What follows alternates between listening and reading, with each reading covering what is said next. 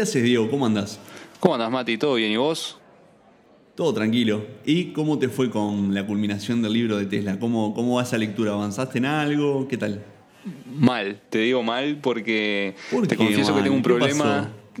Te confieso, tengo un problema con la culminación de mis libros, donde nuevamente al pobre Nikola Tesla lo dejé un poquito de lado y, y No, estoy no de lado enganchado. Tesla. No lo dejes de lado a es, Tesla. es uno de mis mentores, Nikola Tesla, es, es un, un genio. Y lo tenés abandonado ahí. El tema es que vos abrís muchos hilos, muchos hilos en simultáneo. Ahí tenés eh, varios libros abiertos. Me acuerdo de otro también, que es el de El Lobo de Wall Street. Que, Bueno, que- ese el me lo Jordan vos. Ese me Sí. lo regalaste vos. Pero es- está ahí todavía en, en- en camino, está en proceso. Sí, me acompañó en muchos viajes realmente ese, pero lo que pasa es que estoy con uno que para mí es eh, de lo más interesante, aparte de lo, lo que habla, e- es muy llamativo para mí, como vos sabés, es un libro de Stephen Hawking, La teoría del todo. Eh, bueno, básicamente habla del- origen y el destino del universo, capaz que muchos vieron la película incluso, La teoría del todo, que también es muy buena, pero bueno, sabés que el tema del origen y el destino del universo es algo que, que me atrapa muchísimo y bueno, me enganché ahora nuevamente con este libro. Es un libro bastante corto, así que espero terminarlo en breve. Hablando de universo, supongo que. Va, no sé si, viste la noticia en la que dice bueno, que científicos de la NASA descubren un universo paralelo en, bueno, en Antártida, que en teoría ahí el tiempo va hacia atrás, o que por lo menos la, la teoría que ellos, ellos habían formulado es que en ese lugar el tiempo iría hacia atrás y descubrir unas partículas de no sé qué. No, no sé si estuviste leyendo e investigando algo de eso. Bueno, mira, te cuento, como sabes que es de mi interés, sí estoy al tanto de la noticia y déjame decirte algo sobre esa noticia. Eh, la NASA no ha anunciado la existencia de un universo paralelo, no es la NASA quien, quien lo anunció, de hecho ni siquiera es noticia esto que, que vos estás nombrando, porque la noticia en sí es de hace un mes. Y bueno, una noticia hace un mes creo que ya no es tan noticia, pero sí. no es tan novedoso. Claro, no es tan novedoso, pero sí, estoy al tanto, pero de, todos modos fue un descubrimiento este, hecho por unos científicos que trabajaban en un proyecto llamado ANITA, ¿tá? en la Antártida. ANITA significa Antena Antártica de, de Impulso Transitivo, ¿tá? que básicamente es una antena que vuela a... Te explico para ponerte un poco en contexto. Sí, por favor. Y, y- y en realidad decirte que sí es un descubrimiento, pero que no es un descubrimiento noticia, ¿no? Sí es verdad el descubrimiento sobre una teoría del universo paralelo. Perdón, eh, me puse a, a ver varias fuentes de noticias, te estoy hablando más de siete u ocho fuentes de noticias Ujú. de- de- del tema, todos ¿no? Eh, evocando a la, a la prestigiosa NASA.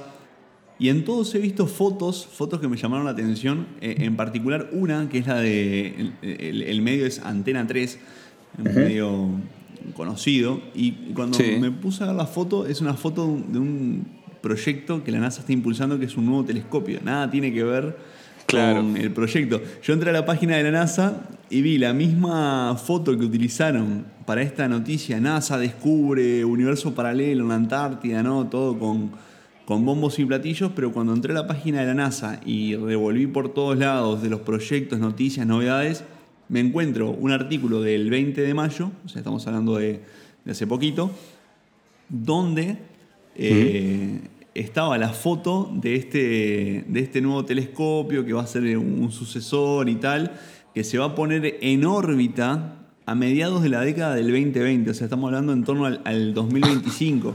Y están Claro. utilizando esa foto para decir que, que, bueno, que, que con eso descubrieron este universo paralelo y nada tiene que ver, como decís vos, va por el lado del proyecto Anita y no tiene nada que ver la NASA tampoco en todo esto todavía. Bueno, algo de vinculación tiene porque este proyecto o, o esta antena, ¿no? Eh, como te digo, Anita, eh, es, es subvencionado también en parte por, por la, uni- la Universidad de Hawái, este, y bueno, es financiado por la, uni- la Universidad de Hawái y subvencionado por, por la NASA, ¿no? Por el departamento y por el departamento de, de los Estados Unidos. O sea, algo tiene que ver, tiene eh, como una conexión, pero muy, muy indirecta. No es la NASA que descubrió un universo paralelo ni que lo difundió. Pr- Primo lejano de la NASA. Ni tampoco científicos de la NASA, como dicen muchos. Hay muchos que dicen, eh, científicos de la NASA han descubierto en un proyecto tal, tal, tal, no sé cuánto. Y la verdad que ahí puede ser, sí, bueno, que la NASA puso un poco de dinero en el proyecto, pero como decís vos, son pri- primos lejanos de, de- de ser la NASA la que descubrió esto Sí. y mucho menos que lo afirme, ¿no? No, tal cual. Otro dato que te tiro, ya que me dijiste de los, de los telescopios espaciales, que también cada vez están tratando de utilizar menos telescopios espaciales, como, bueno, hasta ahora se utiliza el Hubble, eh, están utilizando más eh, telescopios creados en, en, la Tierra, ¿no? En donde la, la atmósfera es menos densa y demás, porque gracias al avance tecnológico están pudiendo captar mejores imágenes que, con el telescopio espacial, ¿no? Pero bueno, eso será un dato para o un tema para otro podcast. Pero, pero bueno, sí decirte que tiene algo de cierto lo que vos decías, que era un proyecto para detectar o que detectaron algunas partículas y ahí esa por ahí es la base de la noticia del universo paralelo, ¿no? Déjame explicarte un poco para a todos también para entrar un poco en contexto, ¿no? El trabajo de Anita es detectar neutrinos, ¿no? E, esas partículas neutrinos que, bueno, los neutrinos son partículas subatómicas que, que no interactúan con casi absolutamente nada que tenga masa en el universo, ¿no? ¿Por qué explico todo esto? Eh, y, y, también te tiro otro dato. ¿Sabes dónde se forman los neutrinos o dónde puedes encontrar neutrinos? No tengo idea, pero supongo que tiene algo que ver con el origen del universo, como todo lo que siempre trata de buscar en parte este tipo de, experimentos. Totalmente, pero un dato que te va a gustar es que obviamente lo puedes encontrar en reactores nucleares también. Justamente lo que hablábamos en el podcast pasado. sí, bueno, pero pero bueno, también básicamente el Sol es un reactor nuclear, este, donde bueno, está haciendo constantemente interacciones nucleares en o el Sol o cualquier otra estrella, ¿no? Y bueno, de eso se trata un poco eh, esta antena que vuela a 37.000 metros de altura, eh, con un sistema de un estilo de globo de helio, ¿no? Donde va esta antena. Y bueno, se encarga de recoger eh, neutrinos como, como te dije, provenientes del Sol o, o, bueno, de alguna otra estrella, ¿no? bueno, en fin. Eh, este, esta antena fue lanzada en 2016, unos científicos ¿no? analizaron el, experimento este de Anita y encontraron una especie de ruido de fondo ¿no? en, su búsqueda de, neutrinos. Después nuevamente la pusieron en el aire, no en órbita porque, bueno, como te digo, la altura de vuelo. Eh, y unos años después, en 2018, volvieron a hacer el experimento. Perdón, no, no, está en órbita, pero digo, está, está alto, o sea, es una altura considerable. Considerable, exactamente. ¿está? Entonces, bueno, como te digo, en 2018 repitieron el experimento y encontraron los mismos resultados, una especie de, ruido que afectaba las, las mediciones. Cuando la antena estaba en el aire nuevamente por tercera vez, los científicos se decidieron a, investigar los datos que ya habían obtenido las dos veces anteriores y ahí se dieron cuenta de que lo que había captado la antena, bueno, era nada más ni nada menos que, que neutrinos. Pero la particularidad de esto es que los neutrinos que captaba esta antena, estas partículas que captaba la antena, en vez de venir desde arriba, provenientes del Sol o provenientes de alguna otra estrella, venían desde, desde abajo, ¿no? Como si hubiera... Qué raro eso. Claro. Qué raro. E, eso es lo ¿Sabes raro. qué me hace acuerdo ese, ese, dato? ¿Sabes qué me hace acuerdo ese dato? Como cuando, hubo, cuando estuvo el, incidente en Chernobyl, donde los indicadores de radiación eh, para, los, para el personal que trabajaba en plantas nucleares cercanas en, Europa detectaban mayor radiación al entrar que al salir. Y de forma aislada eh, no reportaba nada, sino como una anomalía de estos, de estos sensores. Después cuando empezaron a cruzar datos, fue uno de los principales motivos por el cual se dieron cuenta de que había una fuga tan grande como la, como la de Chernobyl. No, la, gente al entrar a las, a las plantas nucleares vecinas tenía más radiación que al salir. Y, bueno, me llama un poco la atención cómo uno a veces, bueno, ¿no? Eh, arma algo pensando en, detectar de una forma y termina, termina sirviendo para otra, cosa. Obviamente que eh, ninguna de las hipótesis resulta que, bueno, es proveniente de alguna planta nuclear, obviamente, ¿no? Pero yo no sé si descartarlo o no. Lo que sí es real, este, bueno, como te digo, que se detectaron desde en un sentido contrario, en vez de arriba hacia abajo, este, de abajo hacia arriba, lo cual es imposible porque, como te dije, los neutrinos eh, no interactúan con casi nada que tenga masa en el universo y es imposible para un neutrino, para, esta partícula, atravesar una superficie tan grande como un planeta. Entonces ahí es donde surge un poquito la, la hipótesis del universo paralelo y te voy a explicar por qué. Algunos científicos incluso lo atribuyen a, la llamada supersimetría. Esto por ahí te va a interesar un poquito. Eh, la supersimetría, bueno, es un modelo donde cada partícula tiene una compañera que aún no se descubrió. ¿Qué quiere decir? que, bueno, de cualquier partícula siempre hay una partícula que todavía no está descubierta, como por ejemplo la materia y la antimateria. Entiendo. Eh, ahí me seguís. Bueno, Eh, y bueno, y posiblemente puede haber sido esta partícula, esta partícula supersimétrica, la que atravesó el planeta, ¿no? desde el sentido de abajo hacia arriba, la, la, que atravesó el planeta, como te decía, y se detectó en la antena. El problema con esto es que ninguno de los experimentos para detectar partículas supersimétricas nunca han detectado ninguna. Entonces, acá es donde entra la noticia. La explicación más coherente es que una de estas partículas supersimétricas tuvo que haber venido de, un universo paralelo, o sea, un universo que está al revés, ¿no? Esa sería la forma de, hacer que cuadre el, por lo menos el, lo que develó este, este experimento, ¿no? O sea, según las muestras que, recogieron, para que cuadre, tenemos dos opciones, como decís vos. Una es, o proviene de un reactor nuclear, lo cual bueno, se descarta por, por la distancia y dónde está ubicado y todo eso o la otra, para que cuadre todo esto, debería ser desde un universo paralelo. Sí, ojo que estas partículas neutrinos viajan a una velocidad casi la de la luz. De hecho, esta antena está en la Antártida porque es mucho más fácil estudiar estas partículas cuando atraviesan un, cristal de hielo que se enlentece su, bueno, la, velocidad, obviamente, ¿no? al reflejarse, pero como te digo, esta teoría del universo paralelo surge de, de, bueno, de eso, es un universo, imagínate un universo que está totalmente al revés, o sea, que se creó en el mismo Big Bang, pero con sentido totalmente contrario. Imagínate que la derecha hacia izquierda, arriba hacia hacia abajo, y el tiempo corre al revés. No, eso, es, brutal. Igualmente, yo te voy a decir algo, ¿no? Cuando empecé a leer un poco de la noticia, eh, primero cuando alguien me decía, bueno, un universo paralelo, yo me lo, imaginé como que si estuviéramos hablando, eh, no sé, hace de cuenta que, estás escribiendo en un cuaderno, ¿no?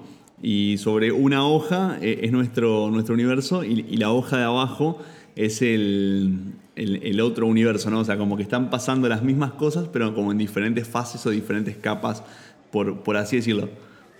Básicamente es eso también lo que explica un poco la teoría del universo paralelo, pero imagínate de que vos ahora estás caminando hacia adelante y en el universo paralelo tu contraparte está caminando hacia atrás. De hecho, se dice que, eh, bueno, en la teoría de, que el universo está eh, en constante expansión, en el universo paralelo, después del Big Bang, eh, el universo se estaría contrayendo en vez de expandiendo. Sería todo, sería todo al revés, ¿no? y bueno, básicamente Justo también en el podcast pasado, o, en el anterior, no recuerdo bien, eh, nombraste un, poco también lo que es la antimateria.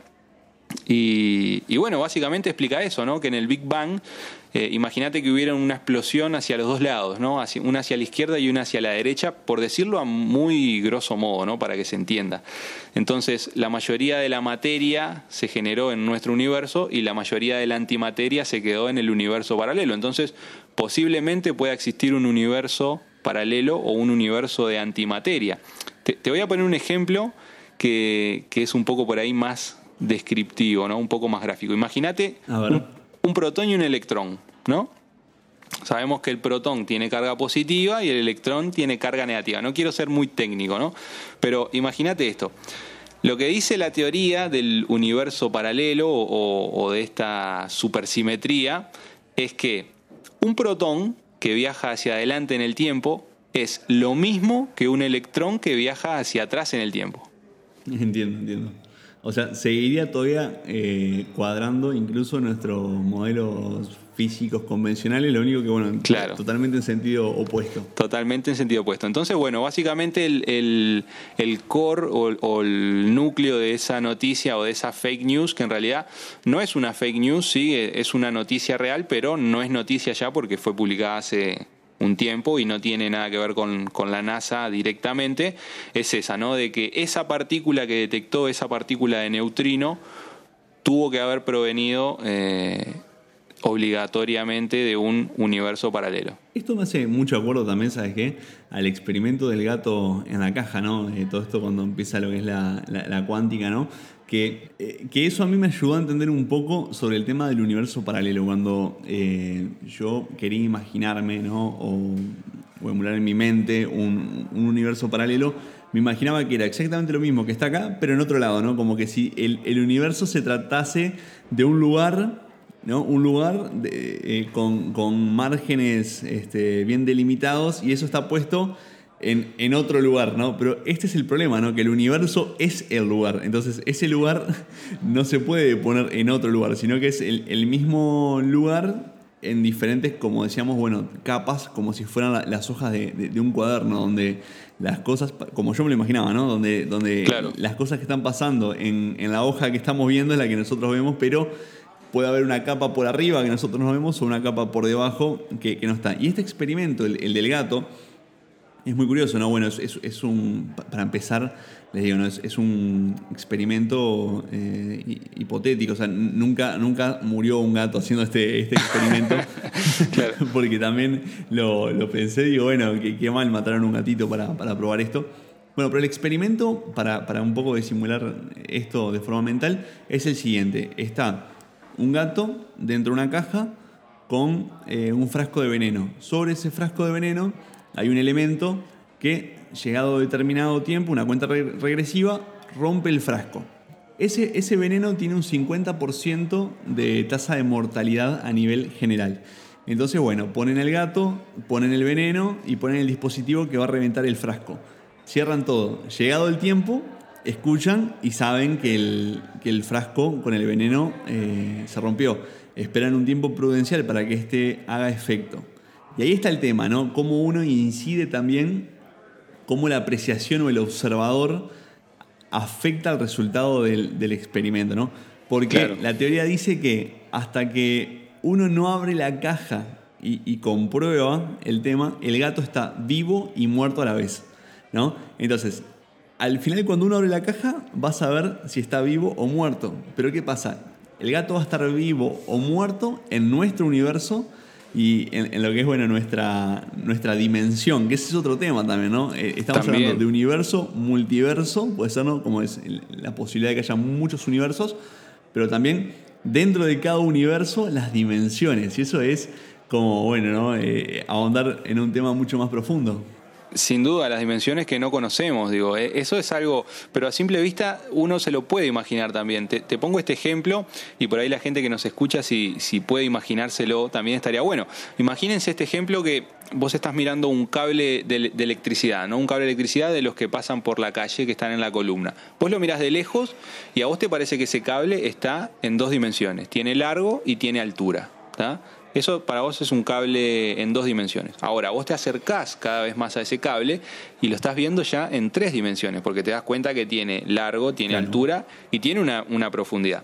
Ahora, nosotros podemos ver hasta tres dimensiones, ¿no? Imagínate que nosotros pudiéramos ver un poquito más con algún instrumento súper microscópico que nos permita ver cada vez más cerca en ese elemento y podamos ver una, una dimensión más. Básicamente, para que se puedan imaginar eso sería, bueno, eso es lo que habla un poco de la teoría de cuerdas de, la física actual, que no vamos a entrar en detalle en eso porque es muy técnico, muy científico, pero, te, iba a decir que eso me hace acuerdo un poco a lo que es la, teoría de cuerdas, ¿no? Eh, Así mismo. Donde realmente, bueno, nosotros, básicamente, ¿no?